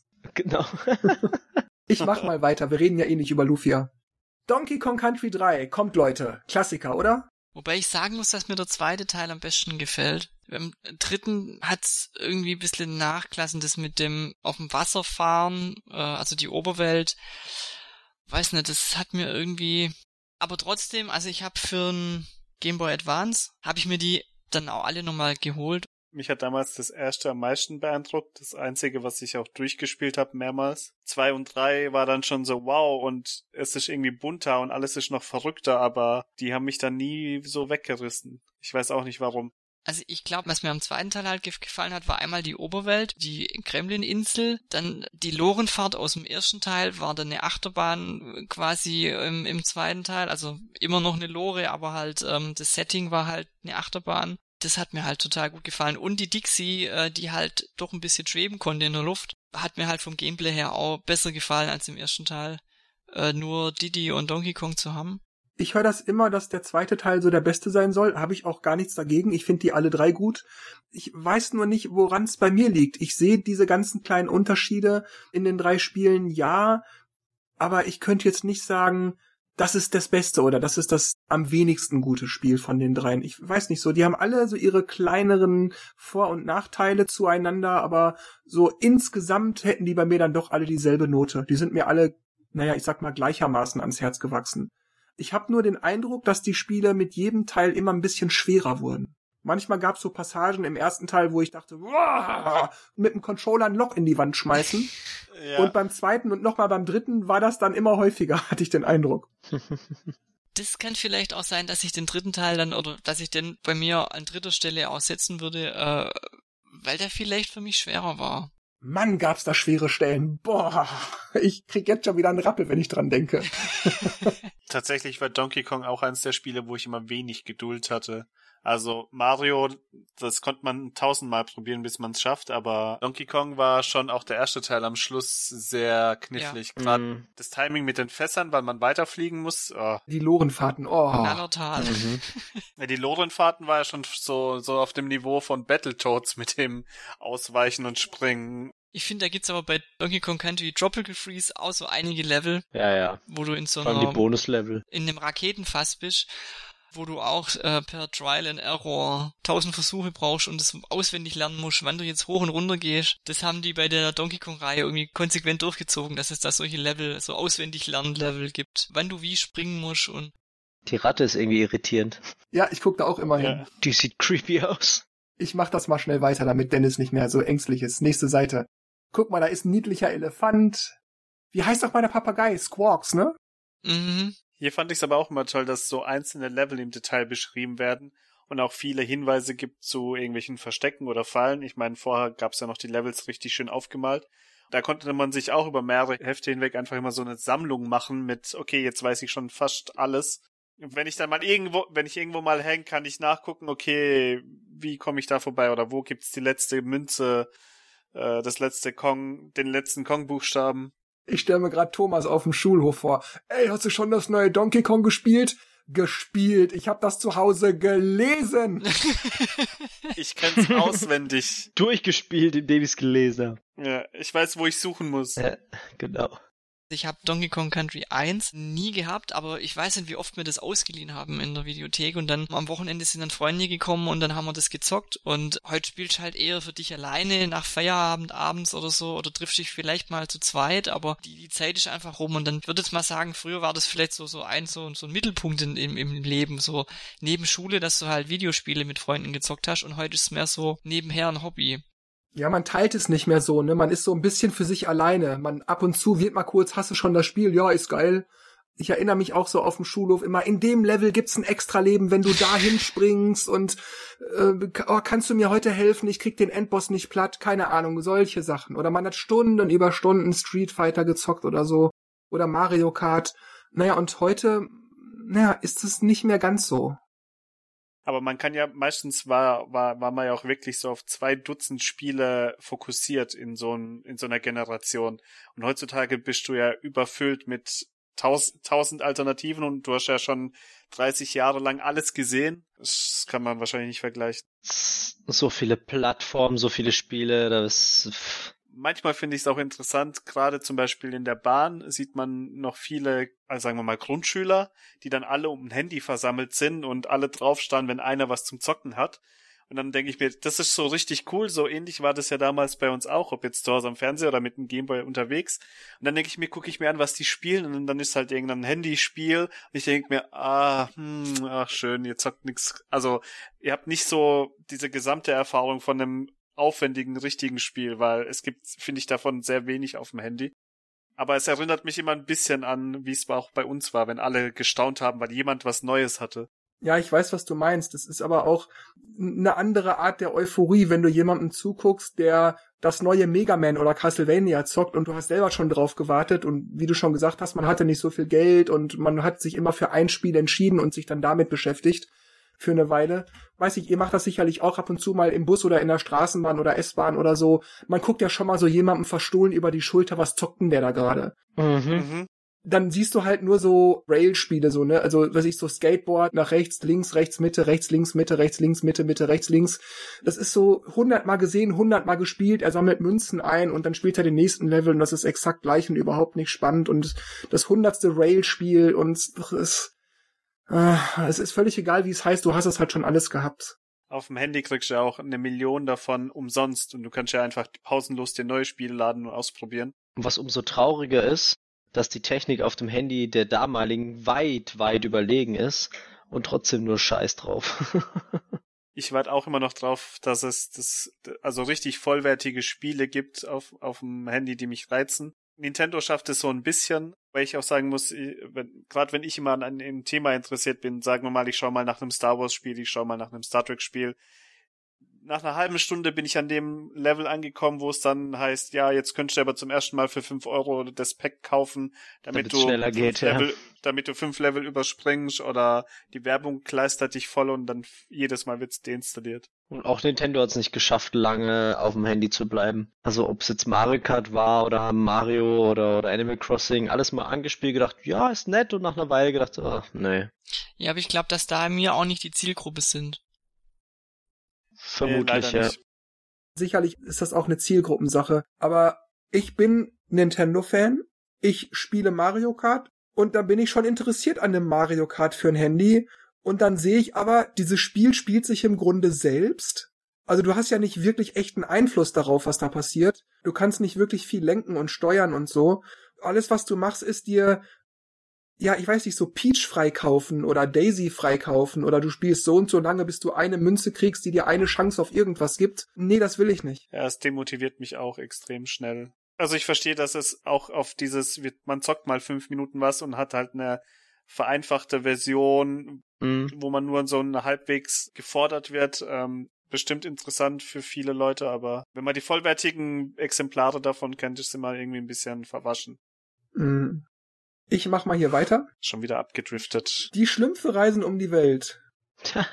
das war auch so ein Spiel, das ich irgendwo mal bei einem Kumpel oder so mal ausgeliehen habe, aber das ich nie lange gespielt habe. Mhm. Ich erinnere mich, das erste Spiel, wo mir das passiert war, war damals Aladdin für Super Nintendo.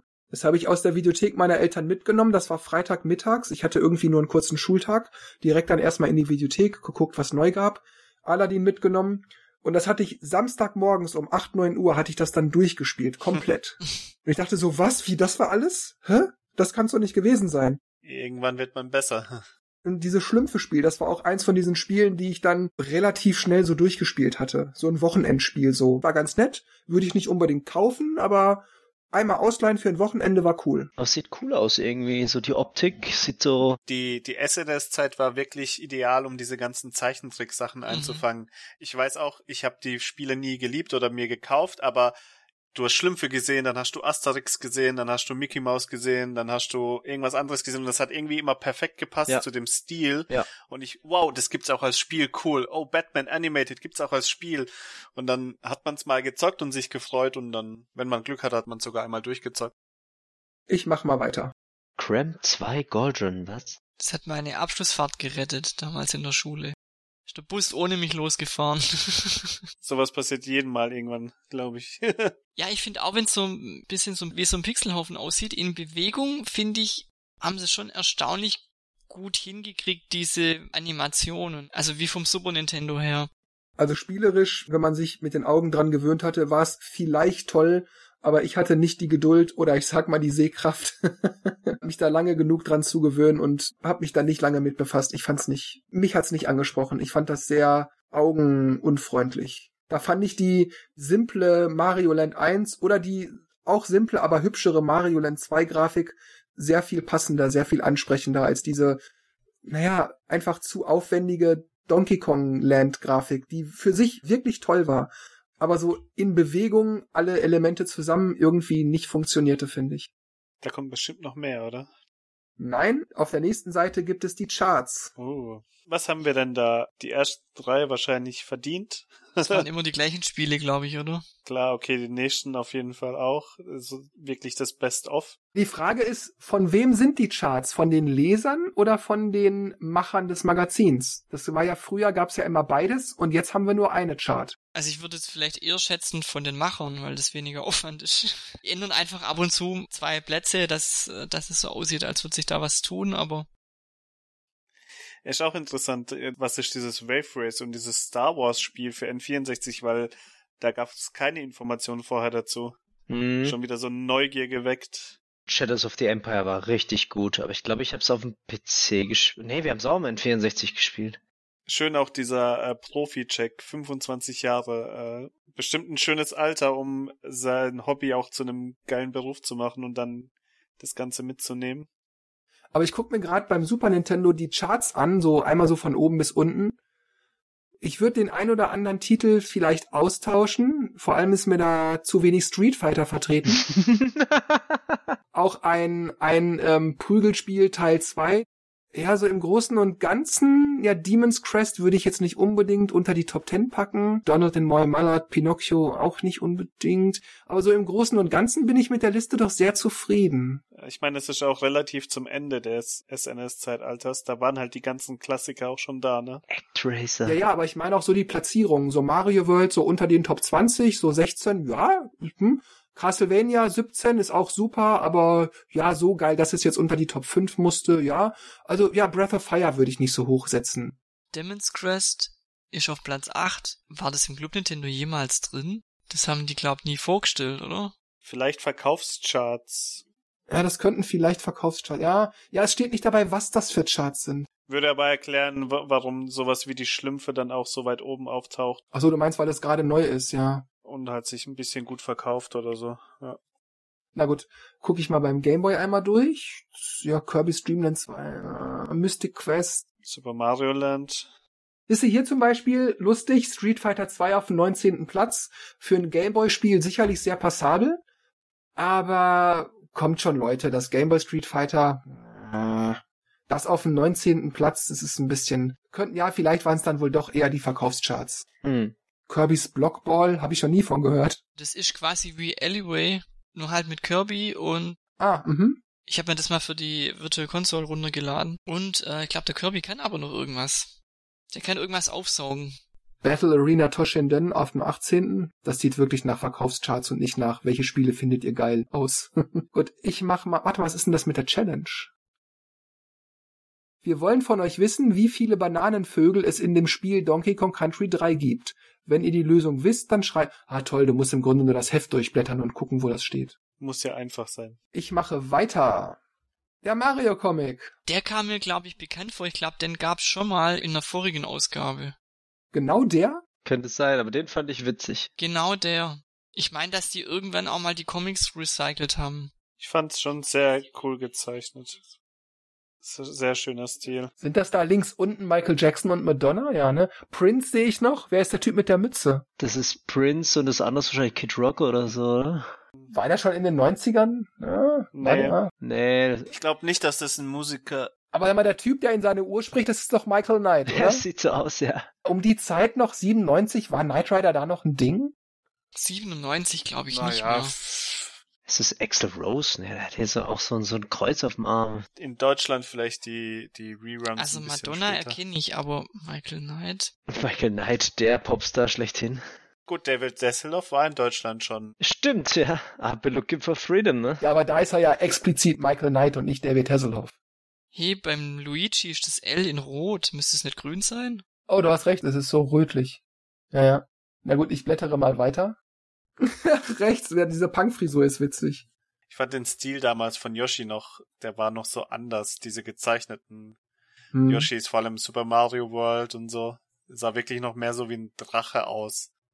Ja, ich habe das auch, glaube ich, bei, beim letzten Let's Read auch schon gesagt, aber ich fand die 90er Jahre Zeichnungen von Mario, Zelda und so weiter, diese Illustrationen, die fand ich sehr viel ansprechender als die heutigen modernen. Die wirkten, ich weiß nicht, lebendiger irgendwie, freundlicher nenne ich's mal. Ja, das ist ja auch allgemein bei den Filmpostern zum Beispiel so, war ja früher auch alles gezeichnet oder gemalt und heutzutage ist ja alles nur noch zusammengeklickt. Ähm, ich vermisse das aber so ein bisschen manchmal. Bei der Mickey Mouse gibt's ja teilweise auch Animationsserien, wo sie ein bisschen gruselig aussehen. Mhm. Oder die Cover von den Spielen waren ja früher auch sehr oft einfach nur gezeichnet. Oh ja, und richtig gut. Und heutzutage ist ja, ja einfach, was man halt als Spiel schon bekommt, 3D-Modelle, Grafik, sonst was. Ich mach mal weiter. Star Wars, Dennis, du darfst. Ja, ich kenne das nicht, aber ich weiß, ich habe es glaube ich ein bisschen gespielt, aber ich weiß, dass es ziemlich hart war. Du kennst die Star Wars Spiele vom Super Nintendo nicht? Ich habe es ein bisschen gespielt, aber nicht so richtig. Ich fand die sehr schwer damals, die drei Super Star Wars. Ja, Super Star Wars hießen sie, ja. Aber trotzdem schön. Ich fand es damals sehr cool, so typisch mit der Lizenz, die Musik. Es hat alles gestimmt, du hast ein Lichtschwert gehabt, aber hab's tatsächlich nie weit geschafft oder selber allein nie weit geschafft. Hab's auch nie besessen. Aber jetzt krieg ich wieder Lust auf ein gutes Star Wars Spiel. Spiel die Super Nintendo Spiele. Ich mache mal weiter. F1 Race, da fällt mir ein, ich glaube, ich habe das auch schon mal erzählt. Ich hatte damals mir Geld gespart für diese Lego Space Monorail-Bahn, die es in den 90ern gab. Mhm. Von der Futuron-Serie, falls das jemandem was sagt. Und ich hatte das gespart, hatte das Geld zusammen. Ich war mit meinem Vater in den Supermarkt, wo es das immer gab. Und dann hatten die das nicht mehr. Das war aus dem Sortiment genommen oder so. What? Und dann habe ich mir halt Videospiele davon gekauft. Und eins davon war F1 Race. Und das habe ich mir nur geholt, weil es diesen vier Spiele-Adapter in der Verpackung gab. Und das hat mich getriggert. Das Spiel selbst war so, so eine 60, 65 Prozent vielleicht, so wenn ich jetzt eine Wertung geben müsste. Das waren, glaube ich, 70 oder 80 Mark und so im Nachhinein ärgere ich mich zu Tode, dass ich das davon gekauft habe. Oh. Hast du nie zu viert gespielt? Aber es gab eine Handvoll Vier-Spieler-Spiele. Es gab auch Super RC Pro M und noch irgendwas, was ich gespielt habe. Ich weiß jetzt aber ehrlich gesagt nicht mehr genau, was ich gespielt habe. Hm. Das weiß ich jetzt nicht mehr. Ja, und links Mega Man. Als alter Mega Man-Fan war das ein Must-Buy, als das angekündigt wurde und in den Handel kam. Und es war so schwer. Oh Gott, war das schwer. Heute spiele ich es relativ routiniert durch, aber ich musste mir das so hart erkämpfen. Oh, war das schwer. Weil das auch alles so viel kleiner war. Also es ist zwar größer dargestellt, aber insgesamt war das halt alles trotzdem kleiner als auf dem NES. Ja, auch der Bildausschnitt ist einfach auch kleiner, gell? Hattet ihr Mega Man oder F1 Race für den Gameboy? Hm. Ich hatte kein Gameboy, ich habe aber beides mal auf dem Gameboy gespielt. Ich meine, Mega Man ließ sich relativ gut abbilden, finde ich, als Gameboy-Adaption. Ja. ja. F1 Racing, klar, SNS war damals schon eine andere Kategorie, aber ich fand das auch immer recht cool gemacht. Also ich liebte die alten 2D-Rennspiele, auch so wie F-Zero auf dem SNS und so. Ah, mich hat es immer gestört, dass sich die Umgebung bewegt hat. Das war immer so. Äh. Du meinst jetzt auf dem Gameboy? Allgemein, ja, allgemein früher. dass so dein Wagen praktisch immer in der Mitte ist und. Ja, das war so. Äh. Also ich, ich bin immer bei beim bei Mario Kart SNS bin ich mal angestoßen, weil es, auch F-Zero immer an die Ecken und es war komisch. Irgendwann hat man schon so ein bisschen raus, aber das war immer so, äh, als dann Mario Kart 64 kam, und gedacht, wow, ja, das Kart bewegt sich, so macht Sinn. Was mir gerade auffällt, das ist jetzt schon die x-te Seite, wo als Game Boy oder Super Nintendo Classic über zu der Zeit ja auch schon alte Spiele berichtet wird. Mhm. Das haben die aber, also diese Classics-Reihe gab's davor auch schon, und zwar haben die da immer äh, NES-Spiele vorgestellt mal so ein, zwei Seiten, vielleicht auch mal vier Seiten, aber das ist ja schon ohne Ende, das hört ja gar nicht mehr auf. Wahrscheinlich hatten die vielleicht das Problem, dass das Super Nintendo ausgelaufen war und vom N64 gab es am Anfang ja noch nicht so viele Spiele, also. Also du meinst, die konnten noch nicht so viel Bericht erstatten, weil eh noch keiner zocken konnte. Oder sind nicht hinterhergekommen so schnell. Vielleicht durfte man auch wahrscheinlich noch nicht viel davon erzählen. Man hat ja in den N64-Charts vorher gesehen, dass da Star Wars drin war, aber im Magazin sieht man gar nichts davon. Also. Mhm. Aber es gab doch trotzdem immer noch haufenweise Games, die gerade auch rausgekommen sind oder bald kommen würden für Super Nintendo. Komm schon, ey, uns da jetzt haufenweise olle Kamellen hinzuklatschen weiß ich nicht, also ich, ich habe auch, ähm, also Club Nintendo hat ja auch öfters mal über mehrere Ausgaben hinweg äh, Spiele vorgestellt. Also zum Beispiel äh, ähm, Zelda A Link to the Past gab es ja, glaube ich, auch vier Ausgaben lang. Also die haben oft wenig Spiele dafür ähm, über mehrere Ausgaben hinweg vorgestellt und das ist schon recht, es kam eine neue Konsole raus. Aber es gab ja auch ein Sonderheft. Wie du schon sagst, das wird sich auch wiederholen. Ab nächsten Heft wird ja auch nochmal N64 mehr oder weniger über dieselben Spiele berichtet und vielleicht ein, zwei neue. Hm. Da wird eben nicht nur in so einer Spalte auf einer großen Doppelseite mal kurz gesagt, es kommt Mario Kart, es kommt Turok und so, sondern es wird dann halt wahrscheinlich, ich habe jetzt die Hefte gerade nicht im Gedächtnis, aber da wird sicherlich dann auf ein, zwei, drei, vier Seiten dann auch mal ein bisschen größer darüber erzählt. Weil das war ja auch dann zu der Zeit das Launch-Heft, das nächste Heft jetzt, ne? Mhm. Ja. Aber gut, Game Boy Classics, mal gucken, was die nächsten beiden Seiten zeigen. Aha. Das ist ja dann schon die Tipps- und Tricks-Ecke. Super Soccer, Classic-Tipp. War auch immer sehr frustrierend, wenn es nicht die Spiele gab, die man wollte. Genau. NBA Jam, auch cool. Oh ja. Oh, Mega Man 4, das war auch super für einen Gameboy. Ja, also das war eigentlich für mich immer so eine Seite, wenn du halt die Spiele nicht gehabt hast, dann hast du halt weiterblättert, weil, hm. ja, interessant ab und zu hatte man Glück und es gab interessante Sachen zu den Spielen, die man selber hatte. Hm, genau, hat man es doch noch mal rausgeholt. Ach, das geht? Ach, cool, guck ich mal. Ich mache weiter. Die Hotline noch mal extra hingeschrieben. Der heiße Draht für Clubmitglieder. Bitte nicht mehr anrufen. Wir drucken es hier ab. Terranigma, geiles Spiel. Tetris Attack, ja. Zelda 4 auf dem Gameboy, klasse. Schlümpfe auf dem Gameboy auch gut. Ja, gute Spiele. Mhm. Ich mache weiter. Genau, hier sieht man ja immer die letzten Magazine. Da sieht man auch das alte Design noch. Oh, guck mal im Hintergrund, da siehst du Mario World 2, dieses blaue Cover. Und bei der Secret of Mana Ausgabe war, glaube ich, von Donkey Kong Country ein Video, eine Videokassette dabei. Die hätte ich nämlich im Laden fast liegen lassen, weil die irgendwie nicht eingetütet war. Und beim Rauslaufen sagt dann die Verkäuferin, äh, halt Moment, die Kassette gehört auch noch dazu. Gibt's hier noch eine Vorschau aufs nächste Heft? Nee, die kommt hier nicht mehr, nee. Aber ich glaube, Nintendo hat das fast nie gemacht. Doch, doch, es stimmt doch. Es gab einige Hefte lang, gab's so auf der letzten oder vorletzten Seite immer so, im nächsten Heft verraten wir euch was über Mario Bros. 2 oder irgendwas, keine Ahnung. Oder neue Infos zum kommenden Titel, bla bla bla oder so. Aber das war wirklich nur so eine halbe Seite, da wurden so drei, vier Titel kurz mal so angesprochen. Ja, Secret of Evermore Quiz. Das war ja immer so ein bisschen der inoffizielle Nachfolger von Secret of Mana, weil das grafisch und vom Gameplay relativ ähnlich war. Sieht auch aus wie so eine Filler-Seite, so kurz mal noch ein Comic hingeknallt und ein Quiz. Ja. Ja, nicht schlecht. Waren schon viele Leute beschäftigt mit dem Magazin. Nicht zu fassen, ne? Gut, dann blättere ich jetzt weiter und wir sehen die allerletzte Seite, die Rückseite. Werbung für Donkey Kong Country 3. Das Chaos treibt sich auf die Palme mit K. Ist da jemand Chaos? Ich weiß noch gar nicht mehr. Kitty Kong, na gut. Oh, guck dir das an. 32-Bit-Qualität. Ganz vorsichtig ausgedrückt, ganz vorsichtig. Nimm das PlayStation. Ja, ja. so werden Spiele verkauft. Genau. Aber es sah auch echt geil aus, also muss man schon sagen. Also, aber ja. das ist aber so ein bisschen ungelenk. Lebensechtere Bewegungsabläufe. Ja, damals waren sie noch nicht so wortgewandt. Ja, liebe Leute, das war unser insgesamt zweites Let's Read. Ich hatte wenig Spaß. also tatsächlich. Ich habe wirklich Spaß gehabt. Es, es, macht, es macht wirklich unheimlich Laune mit Leuten, die die Zeit selber auch miterlebt haben und die auch ihre eigenen Erinnerungen dann teilen. Eben in diesen Erinnerungen zu schwelgen und weißt du noch und so ist es früher gewesen und ja, ging mir auch so. Kann man gerne mal öfters tun. Und ich freue mich, wann auch immer es sein wird. Ich hoffe, es dauert nicht wieder zwei Jahre mhm. auf das dritte Let's Read, auf das nächste. Gehen wir gleich zum Gamecube über, oder?